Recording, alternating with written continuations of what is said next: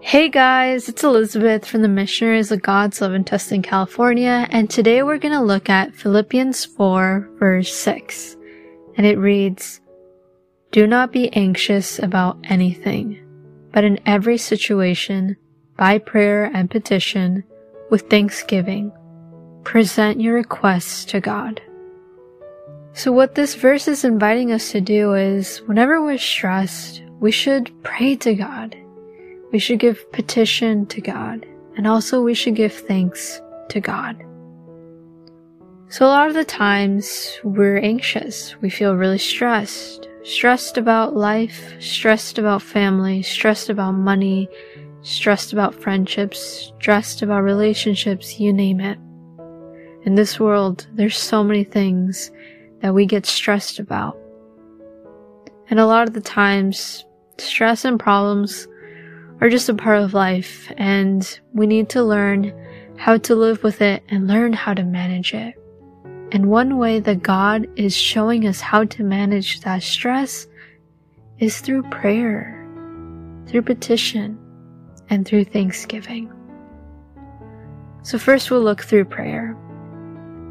One way we can distress or manage the stress that we have in our lives is by praying to God, telling God, hey, like, this is what's going on in my life. I really need your help. Could you please guide me? Could you please help me? And just share your feelings and your worries to God. And through prayer, God will be able to help you. Or another way is through petition.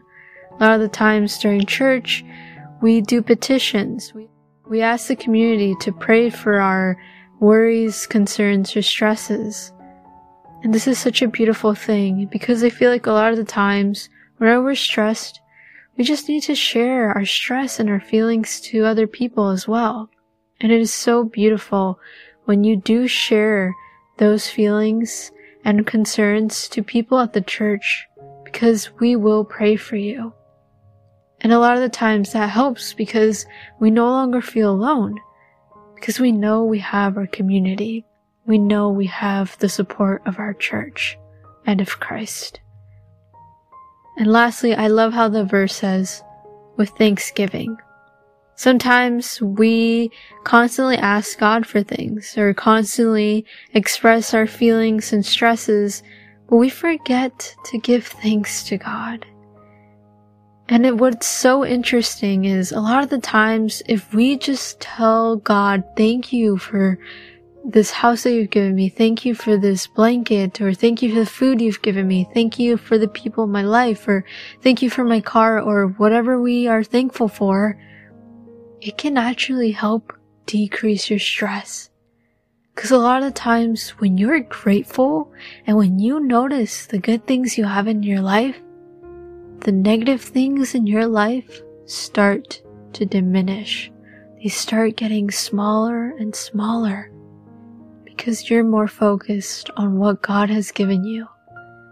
And whenever we're thankful, it becomes more difficult to be sad about the things in our life.